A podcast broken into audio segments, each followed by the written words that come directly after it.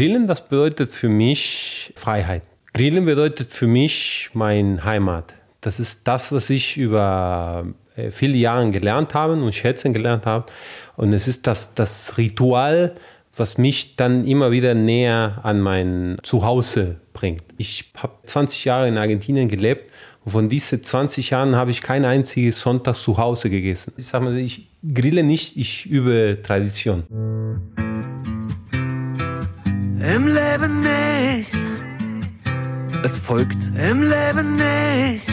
Der ehrliche Trierer Podcast mit Christoph Jan Longen. Präsentiert vom Walderdorfs in Trier und dem Trierischen Volksfreund. Damit herzlich willkommen zu Folge 60 des Ehrlichen Trierer Podcasts, der auch ein Treffpunkt unterschiedlicher Mentalitäten und Temperamente ist. Unser erstes Gespräch, das begann ja schon mit dem ersten Missverständnis, denn er heißt nicht Abrazzo, sondern Eliseo Monti. Herzlich willkommen, Eliseo, schön, dass du da bist. Vielen Dank, schön, dass ich bei dir Gast sein darf. Wie war das nochmal? Du hast auf Instagram geschrieben und äh, du hast am Ende geschrieben Abrazzo Eliseo und ich dachte, Abrazzo wäre der Vorname. Genau, genau. Das, äh, ich beende meistens mit, das heißt, das ist äh, mit dem Wort Abrazo.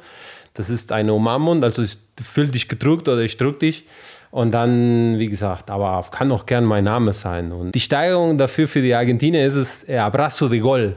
Das heißt Torumarmung, das heißt, wenn der Spieler ein Tor äh, geschossen hat und alle rennen zu ihm und umarmen ihn so herzlich, das ist tatsächlich Abrazo de Gol. Schreibe ich auch gerne, wenn, wenn herzlich sein muss, das ist ein Abrazo de Gol. Du kommst gebürtig, wie man hört, aus dem Norden Argentiniens, daher auch vielleicht der Name deiner Unternehmung Fuegos del Norte, heißt ja auch Feuer des Nordens, hat nichts mit Waldbränden zu tun, sondern das ist tatsächlich schon etwas Bewusstes, was du lebst und mit Leidenschaft füllst. Genau, das ist Fuegos del Norte, ist, weil ich aus dem Norden Argentiniens komme, eine Gegend, die wirklich sehr äh, charakteristisch ist für, für Argentinien, weil da ist eine Salzwüste in der Nähe, das ist ein sehr, sehr trockenes, äh, sehr buschiges Land. Und der Grillstil, den ich dann halt so mache, ist es an meine Heimat angebunden oder sag ich mal so, kommt so her. Und äh, ja, und ich bin auch, wie das Leben so wollte, ganz nach Norden ausgewandert, habe meine Feuer praktisch dahin gebracht und deswegen Feuer und Norden war es bei mir immer so. Und deswegen habe ich das ja das so genannt. Sehr schöne Geschichte. Ist das etwas, was auf deine Familie zutrifft oder ist das in der kompletten Region so, das Grillen oder die Spiele, die Essenszubereitung mit dem Feuer, dass das eine Bedeutung hat? Das ist nicht nur auf meine Familie, sondern auf das ganze Land. Argentinien ist sehr lang und hat äh, sehr viele Wetterzonen und jeder Bundesland, jede Region hat seine, seine Grillstil beziehungsweise Produkte, die die zubereiten. Wir in Santiago del Estero sind bekannt für offenes Grillen, ganze Tiere grillen, vorzugsweise Ziegen auch unsere Küche ist auch sehr angelehnt an die Ureinwohner aus Argentinien, an den, an den Inkas, an den Quechuas äh, Gibt es da auch Höhlenmalereien oder irgendwelche Skulpturen oder Zeichnungen, Inschriften, die darauf hindeuten, dass da Grillen vielleicht in Argentinien erfunden worden ist bei den Inkas? Also erfunden jetzt würde ich jetzt nicht so ganz unterschreiben, aber es gibt tatsächlich viele äh, Malereien und viele Indizien, dass da viel gegrillt worden ist, dass viel mit Feuer gearbeitet worden ist, sei es in Erdloch oder in Tontöpfe. Also damit du dir eine Idee gibst, wie nah das Ganze an uns geht. Also wir haben ein, ein kleines Stück Land außerhalb der Stadt und das hat einen kleinen Fluss und dieser Fluss bringt immer noch regelmäßig Stücke von Tontöpfen. Die Aguada-Kulturen, die waren halt so ein Nach Gang so gesehen von den Inkas. Also die waren von den Inkas gebildet. Und ja, diese Kultur war bei uns, also es spiegelt sich wieder in unseren, in unseren Essen, in unseren, sogar in unserer Sprache. Jetzt bist du seit 21 Jahren in Deutschland. Wann hast du das erste Mal von Trier gehört, dass es da vielleicht auch ein bisschen was wie Geschichte gibt? Also von Trier habe ich tatsächlich erst mal gehört, als ich dann in Saarland kam, von Argentinien aus. Äh, von der, dann hat man mir von der Porta Negra berichtet. Und deswegen kam ich hier hin. Mit Europa an sich kam ich in Berührung mit Deutschland, weil Argentinien ist ein Auswanderungsland. Also viele Deutschen sind da ausgewandert. Daher man kennt und schätzt in Argentinien sehr gut die deutsche Küche, deutsche Fußball, deutsche Technik. Daher in Argentinien ist Deutschland schon sehr präsent. Hierhin kam ich damals für eine Praktikumsstelle nach meinem Abi. Deutschland hat mich auch von der Sprache, weil ich ja Deutsch nicht gesprochen habe, hat mich da sehr interessiert. Und deswegen bin ich hier gelandet. Ohne Umwege. Einfach so, ohne, ohne Wenn und Aber. Man hatte auch direkt am Anfang viele Stereotypen und viele Sachen von Deutschen. Zum Beispiel? Dass die Leute relativ kalt sind, dass sie nicht so herzlich sind wie zum Beispiel in Südamerika. Und mit diesen Stereotypen kam ich nach Deutschland. Auch, dass in Deutschland immer viel Schnee gibt. Und dann kam ich hierhin im Februar, da lag kein Schnee.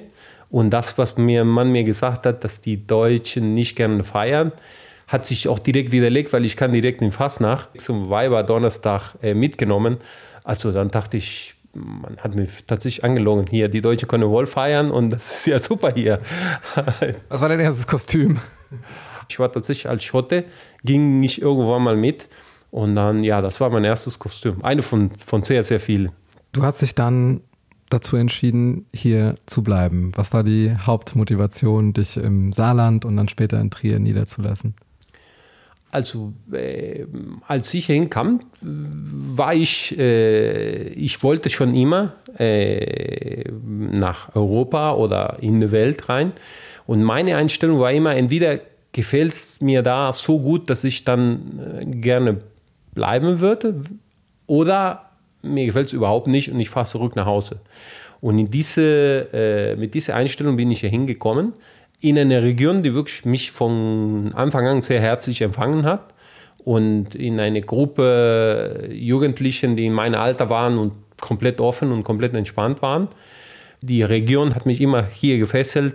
Mich hat immer imponiert, dass ich halt ständig hier das Land wechseln kann mit ein paar Kilometern, ob Frankreich, ob Luxemburg, ob Deutschland. Das hat mich immer wieder inspiriert oder imponiert. Und deswegen, das, das fand ich hier direkt sehr gut und äh, ich habe relativ schnell meine damalige Freundin, meine, meine Frau jetzt kennengelernt. So, also ich hatte keinen Grund, mich nicht zu Hause hier zu fühlen. Und als ich dann auch noch meine Traditionen hier auch noch ausleben durfte, war es klar, dass das hier der neue Heimat sein wird. Du hast ja gewissermaßen mit Null angefangen. Komplett mit Null, noch mit kein Wort Deutsch. Ja. Alles klar, das könnte ich sagen, ja. Sonst nichts. Geht ja darum, auch eine Arbeit zu finden und dann auch äh, sich einen Freundeskreis aufzubauen. Wie war das für dich damals? Das ist ja schon eine massive Veränderung. Du wechselst den Kontinent, äh, bist in einer anderen Mentalität unterwegs und äh, du hast dich etabliert. Also eben damals in Tünsdorf, als ich gekommen bin, dann gab es eine, eine Firma, die große Angebote hat für äh, Menschen in Lateinamerika mit Tourismus, mit verschiedenen Ausführungen. Und in Tünsdorf war man relativ gewohnt, Argentinier da zu sehen, weil Argentinier da tatsächlich lebten. Deswegen war es, der Schock war es nicht so groß, es war relativ einfach. Und wenn man jung ist, also gerade 19, 20, da ist man relativ entspannt, was die, ich war auch schon immer sehr offen. Und da findet man Gleichgesinnten, sage ich mal so, Leute, die das machen, was man gern macht. Das trägt sich dann in alle Jahren dann weiter. Du hast das Grillen aber mit nach Deutschland genommen, hast festgestellt, dass hier auch gegrillt wird und äh, du hast eine ganz besondere Definition davon. Es gibt ja diesen Begriff, das sogenannte Asado. Was verbirgt sich dahinter? Asado ist das argentinische Wort für Grillen generell egal wie, mit Holzkohle, mit Holz, mit Gas, mit Elektro. Asado ist das Überbegriff für Grillen. Man verwendet es hier in Deutschland halt, wenn man grillt, dann mit einem argentinischen Style. Meistens halt über einem großen Feuer mit einem Kreuz oder übers Feuer gehangen. Man wird halt Asado nennen, wenn dieses mit, an diesem Kreuz gegrillt wird über ein, über ein Feuer, über ein offenes Feuer. Grillen. Das ist archaisch. Du hast gesagt, die Inkas haben das auch gemacht. Das klingt nach, wir essen nur das, was wir selber erlegen, was wir selber pflücken. Wie schwer ist das für dich in dieser Zeit, wo es dann heißt, man muss im Einklang mit der Natur leben und argentinische Rinder sind verantwortlich für den Klimawandel, dass man dann doch eher zurückhaltend ist beim Fleischkonsum. Macht dir das zu schaffen oder ist das etwas, was du umgehst und was du vielleicht in deinen Gesprächen gar nicht so mitbekommst? Also das ist, was mich äh, trifft und was sogar sehr wichtig ist, weil man muss sich schon bewusst sein, was für Auswirkungen sein Handel hat. Ich bin gerne für lokale Produkte.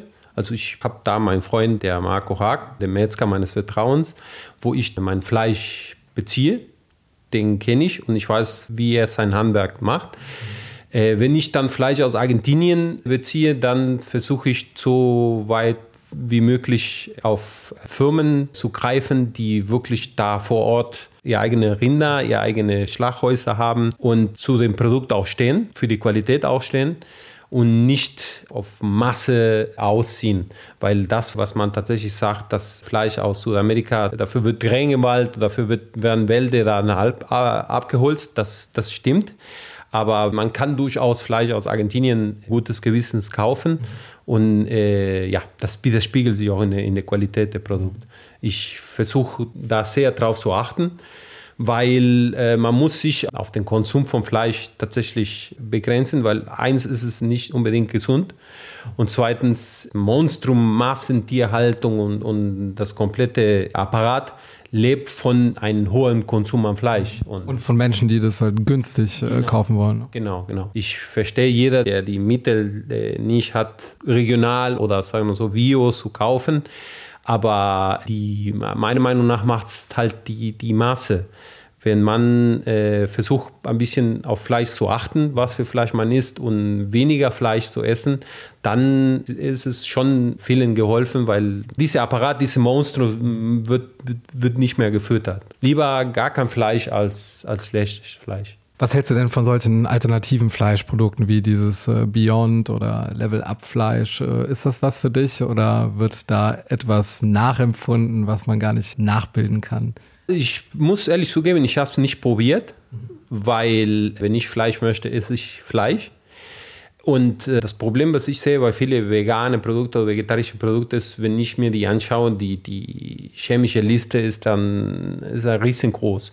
Und ich bin jemand, der gerne vegetarisch oder vegan auch isst und weiß aber auch gerne es zuzubereiten. Und auf dem Feuer, wenn man jetzt, sei es ein Kürbis, sei es Sellerie oder sei es Mais oder, oder äh, andere Produkte, die man halt sehr gut grillen kann und man stellt die selber her. Also was man heutzutage mit Bohnen, mit Mais, mit Kichererbsen und und und machen kann, es ist wunderbar, das Geschmack ist perfekt und es ist kein Fleischersatzprodukt. Es ist was, was es wunderbar schmeckt und äh, man lässt praktisch auch Fleisch vergessen, wenn man wenn es nicht haben möchte. Also das heißt, Asado funktioniert auch ohne Fleisch. Asado funktioniert auch wunderbar ohne Fleisch. Es gibt tausende Rezepte, tausende Produkte, die tatsächlich am Feuer, am Elektrogrill, am Gasgrill gemacht werden kann. Und das ist, das ist wunderbar. Man versucht heutzutage, man hat den Eindruck, man versucht dann die Leute immer wieder zu trennen oder zu rivalisieren. Also ich bin, ich esse gern Fleisch und ich hasse jetzt alle Veganer oder alle Vegetarier und, und äh, ich beschimpfe die auch noch in, in alle sozialen Netzwerke. Es ist ein Miteinander. Also ich glaube nicht komplett an Versicht, egal bei, bei was. Man muss sich bewusst werden, dass das ist man halt, das, das, das trägst du nicht, das ist, was in dir als, als erstes direkt geht und assimiliert wird. Und daher ist es, ob es Fleisch ist, ob Gemüse ist, ob was auch immer, dann schauen, dass das, dass das in, in Maßen bleibt und, und dann leben die alle äh, gut damit. Du hast ja auf deinen Social Media Auftritten auch Fotos von Dingen, die ich jetzt beispielsweise noch nicht auf dem Grill gesehen habe. So Innereien, also wirklich Sachen vom Tier. Nose to zum Beispiel ist jetzt nicht so das, woran ich jetzt zum Beispiel spontan denken würde, wenn ich jetzt an, an, an Grillen denke. Gibt es da Reaktionen, die vielleicht auch ein bisschen kritisch sind, äh, wo sich Menschen dazu äußern, dass das vielleicht ein bisschen zu weit geht? Also es ist so, dass von zu Hause aus wir in Argentinien, also und nicht zu Hause, sehr viel Innereien gegessen haben, schon immer. Äh, das ist nicht nur lecker, sondern man hat einen ganz besonderen Respekt vom Tier, den man erlegt hat oder den, den geschlachtet worden ist. Man versucht halt so viel zu verwenden wie möglich. Wobei ich muss ja sagen, all das, was ich dann mache, mache ich grundsätzlich aus Geschmackgründen, weil das weil mir einfach sehr gut schmeckt. Mhm und ich bin mir sicher, viele anderen auch gut schmecken werden. Wenn ich das meistens mache, schmeckt es auch die Leute. Und was mich auch teilweise wundern, ist, dass das sind Sachen, die hier vor nicht so langer Zeit in Deutschland auch gegessen worden sind. So, und das scheint eine Generation übersprungen zu haben und jetzt auf einmal kennen die meisten Leute nicht mehr. Und wenn ich so einen Post mache, dann schreiben Leute, okay, das, das essen bei uns die Hunde. Und das ist schon was, was man denkt, okay, da müsste man tatsächlich dahin zurück. Ich bin immer noch stark der Meinung, dass jeder, der Fleisch isst, Fleisch äh, zubereitet haben muss. Entweder bei der Schlachtung dabei sein müsste oder ein Tier selbst geschlachtet haben müsste. Du hast alles schon gemacht. Also ich habe tatsächlich ein Tier getötet und ich habe tatsächlich ein Tier auseinandergenommen, das Fell übers Ohr gezogen. Das wurde bei uns äh, gemacht. Wir haben es gesehen. Wir dürften dabei sein und wir dürften es selber machen. Und das ist was, was einen prägt und das, was einen gegenüber das Tier, der das Futter zur Verfügung stellt, nachdenklich macht oder demutig macht. Also was hat es mit dir gemacht? Also mich hat am Anfang äh, bewegt, weil so ein Tier ausbluten zu sehen oder... Du siehst ja vorher auch den Blick, du guckst dem Tier ja genau. auch in die Augen. Das ist schon eine Erfahrung, sage ich mal so. Äh, negativ war es für mich nie, weil alles um mich herum fand das in Ordnung. Und wir haben diese Tiere, die getötet wurden, haben wir nachher gegessen. Also es war klar, dass, dass dieses Tier für, für unseren Essen sterben müsste. Und das Tier wurde, außer das Fell, wurde komplett gegessen. Das war damals eine Siege und die Siege wurde am Grilltag komplett gegrillt und der Kopf, der wurde gekocht und das wurde von den Älteren gegessen. Also ich hätte aus diesem Kopf essen können, aber ich durfte nicht, weil das ist eine Delikatesse, die würde für meinen Opa und für meinen Onkel und den Älteren dann halt so reserviert, sage ich mal so. Das ist für viele Veganer, denke ich mal, unvorstellbar, dass man sowas machen kann. Und ich glaube auch, dass äh, da so dieses Klima schon je nach sozialem Netzwerk dann doch sehr aufgeheizt ist. Glaubst du, dass es eine Möglichkeit gibt, dass man diese Lager vielleicht versöhnt und gemeinsam an einem Tisch sitzen kann?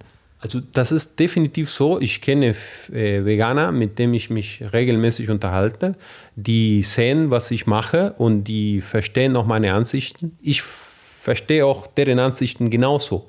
Und wir grillen auch zusammen. Es ist ja ein Miteinander. Man muss versuchen, den anderen nicht auf Teufel komm raus zu ändern.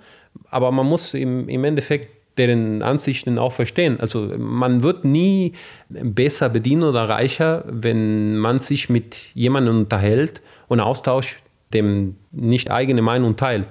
Und daher ist es immer wieder gut. Ich finde es immer wieder spannend zu sehen, wie viele Sachen dann man voneinander versteht. Mhm. Und man muss sich irgendwo mal versuchen, in der Mitte zu treffen. Und das ist nicht nur bei Veganer und bei, bei Fleischesser so, sondern bei, bei, bei allem. Und deswegen ist es immer wieder äh, schön, mit anderen Leuten, die meine Aussichten nicht teilen, äh, sich zu treffen und andere Sachen teilen. Aber jetzt wollen wir natürlich auch mal auf dein Verständnis von Essenskultur zu sprechen kommen. Nehmen wir an, du hast zehn Gäste, fünf Stunden Zeit und zwei Quadratmeter Grillfläche. Wie sieht dein Arrangement, wie sieht dein Setting aus? Für mich ist immer wieder schön, eine Siege zu machen auf ein Feuer. Das macht sich über sechs Stunden, ganz langsam. Direkt das, was man halt von Argentinien kennt, dann schöne Steaks mit gegrillten Gemüse dabei. Vielleicht auch noch ein bisschen Gemüse aus dem Feuer. Man kann sehr gut Gemüse im Feuer garen. Und das wäre, ja, für zehn Personen. Ich bin halt auch für ein paar Leute mehr unterwegs, mit bis 50, 70 Leute äh, zu grillen. Aber auf 10 Personen ist was, was, was immer sehr schön ist. Und da kann man äh, ja, so, so einen kleinen Zieglein oder Steaks oder sehr schön auch noch Empanadas am, am Feuer frittieren. Es gibt da viele Sachen. Ich würde mich eher freuen auf die zehn Leute, als auf das, was ich tatsächlich grillen werde. Mich an dem Feuer mit denen zu setzen und einfach die Zeit mit denen zu genießen am Feuer, das ist schon mal sehr gut. Und wenn gutes Essen daraus springt, dann umso besser. Was sind da die häufigsten Fragen, die dir gestellt werden, wenn du da am Grill stehst? Tatsächlich haben die viel mit Temperaturen und Garpunkten zu tun. Da bin ich eher so freigeistlich unterwegs. Also ich mm, hab, besitze bis heute kein Thermometer. Ich mache es alles so nach Takt oder nach äh, Gefühl vom Feuer. Und das ist das, was das Schöne ist, weil das sind Gerichte, die machen sich über längere Zeit über dem Feuer äh, indem man sich viel mit den Leuten unterhält, nicht über Temperatur, sondern über Gar oder Garpunkte, sondern um Machart, was man aufs Fleisch macht, wie stellt man das Fleisch äh, bei dem Feuer, damit es nicht verbrennt, aber auch nicht, damit es äh, roh bleibt. Und diese Gespräche drumherum, man macht auch ein paar äh, Späße mit den Leuten. Das ist das Schönste. Mit welchen Gewürzen arbeitest du? Machst du was anders als der gewöhnliche Griller, den man so vom Garten kennt? Ich bin tatsächlich wie alle Argentinier sehr spartanisch unterwegs. Meistens ist es nur Salz und Pfeffer. Wenn Soßen dabei kommen, dann kommt natürlich Chimichurri. Das ist der. Was ist das? Chimichurri ist die argentinische Soße überhaupt. Das ist äh, auf eine Ölessig, Petersilie und Knoblauch Basis. Und das ist historisch sagt man so, das hat ein Engländer nach Argentinien gebracht, der wirklich wollte unbedingt Soße machen und hat sich da mit Chimichurri, mit Petersilie, Salz, Pfeffer und ein bisschen Essig und ein bisschen Knoblauch, hat sich eine Soße gemengt. Und der Name war wohl, wie die Geschichte sagt, James. Und deswegen hat man in Argentinien gesagt, das ist Jimmy's Curry.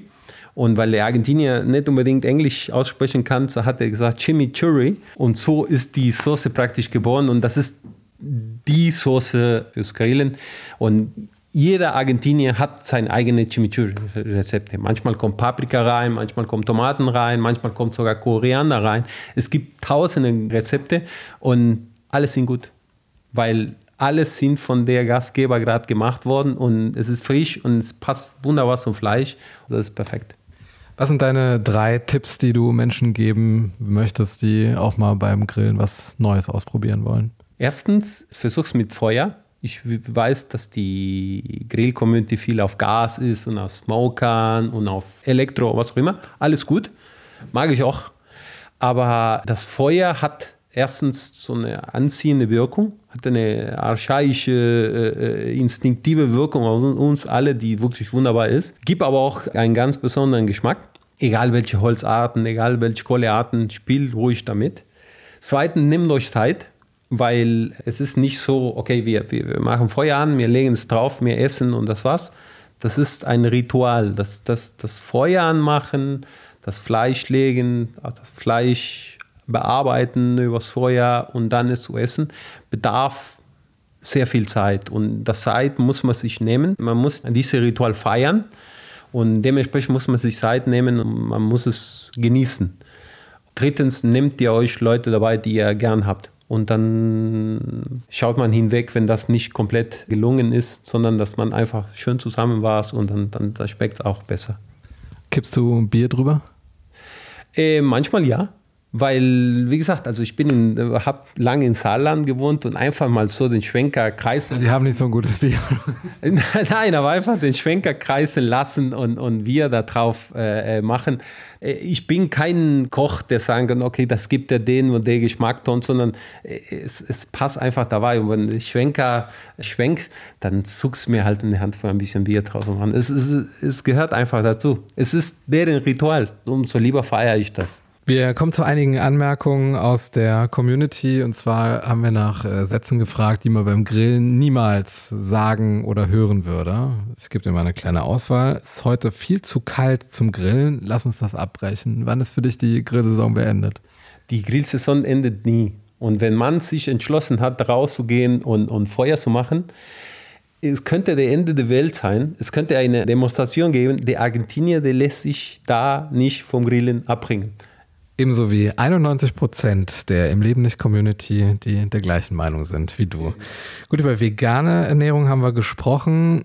Gibt es für dich Tabugetränke am Grill, wie beispielsweise Radler? Nein, nein, das ist alles entspannt. Also wer Radler trinken möchte, äh, kann Radler trinken. Wer Bier trinken will, trinkt Bier. Wer Wein trinken will, trinkt Wein.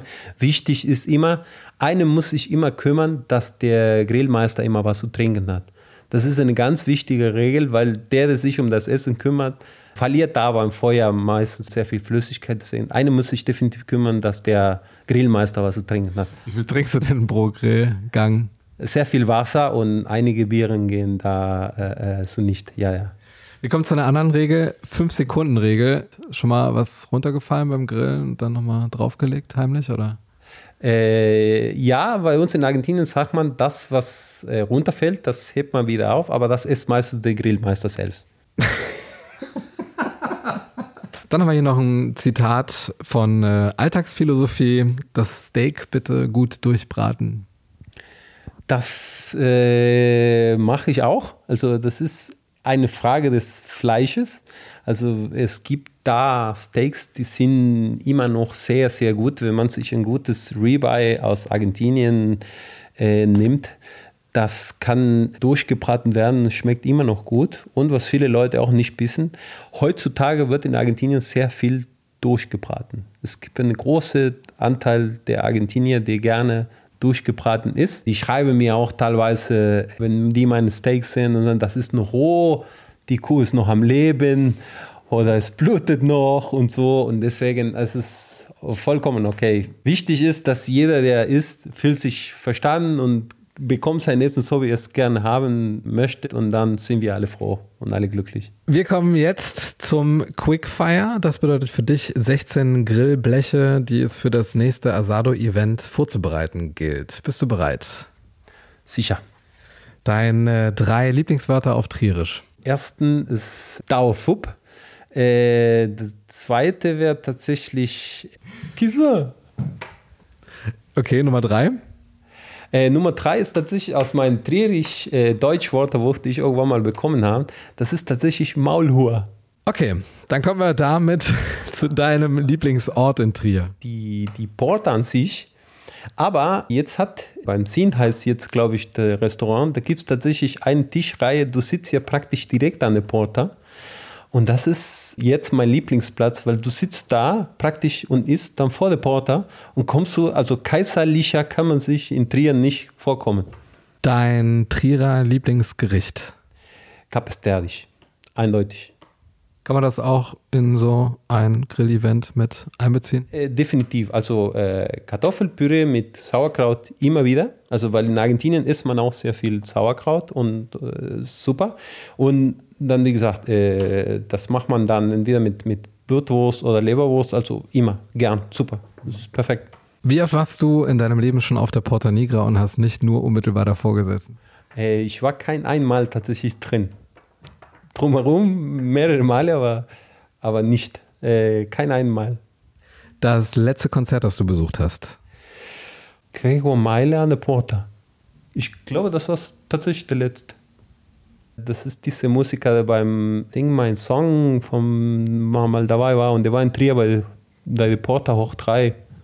Trier ist lebenswert, weil es schön ist, weil es äh, für eine Stadt immer noch klein ist welche spanischen Begriffe fehlen dir in der deutschen Sprache?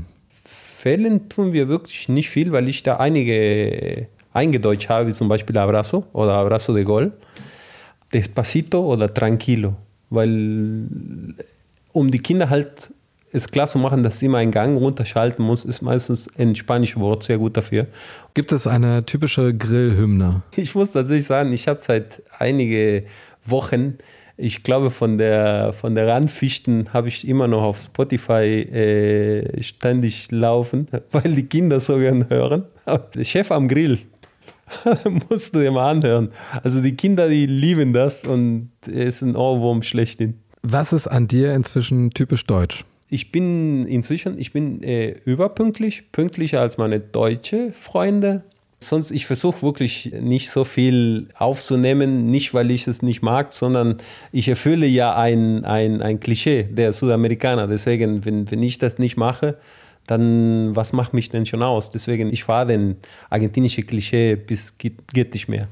Ich könnte ja gut parken, aber ich parke mein Auto manchmal so quer, damit die Nachbarn sehen, ah, guck mal, wie der Argentinier geparkt hat. Also es, ich erfülle ja ein Klischee, muss ich ja auch. Gibt es vielleicht auch Klischees, die Deutsche mal mehr erfüllen müssten eigentlich? Oh, gute Frage. Also, äh, du meinst jetzt in Deutsch in Argentinien oder? Ja, allgemein vielleicht. Weil vielleicht das Deutschlandbild, das man in Argentinien hat, schon ein anderes ist, als das in Deutschland Wirklichkeit sich abspielt. Äh, das verkörpert meine Frau hier zu Hause. Die sorgt für Ordnung und für, äh, für einen geregelten Ablauf. Und parkt dein Auto um? genau, die, die macht es wieder richtig dann. Da, da nicken aber die Nachbarn dann. Ja, das hat sie super gemacht dann. Ja, Frage von Bettina, Betreiberin des Alltagsphilosophie-Channels auf Instagram. Wer kocht besser, du oder deine Frau? Äh, kochen meine Frau natürlich. Ich muss eben an der Tür ein bisschen schmunzeln. Es ist ja deine Frau, die die Frage gestellt hat. Ja, genau, das ist im Begriff eine Fangfrage und daher, ich will heute warm was essen, deswegen ja. Äh. Wie bereitet man das perfekte Steak zu? Also das ist erstens, äh, das Feuer muss richtig heiß sein. Man muss es, das Steak drauf auf den Rost oder auf die Platte legen und erstmal da für ein paar Sekunden liegen lassen. Das Steak muss man nicht hin und her anfassen und bewegen. Man lässt erstmal da liegen, dass sich unten eine Kruste bildet. Und nach ein paar Sekunden dreht man erst, erst mal rum. Dann merkt man das, weil man hat, wenn man einen Finger auf der anderen Seite vom Steak hat, dann ist das Steak nicht mehr kalt, sondern gewinnt dann an Temperatur. Und das Steak lässt sich super einfach lösen, weil die Kruste schon gebildet ist. Dann dreht man es und dann lässt man genau die gleiche Zeit da drauf, so eine Minute höchstens, je nach Dicke vom Steak. Und dann man fasst es nochmal ein bisschen an und dann so ein bisschen, ein kleines bisschen nachgibt, dann ist der Medium, dann ist das schön Medium, dann kann man es runternehmen, kurz mal einen Moment da zum, zum Durchziehen und dann kann man es schneiden. Das funktioniert meistens. Wie bekommt man den Grill am schnellsten wieder sauber?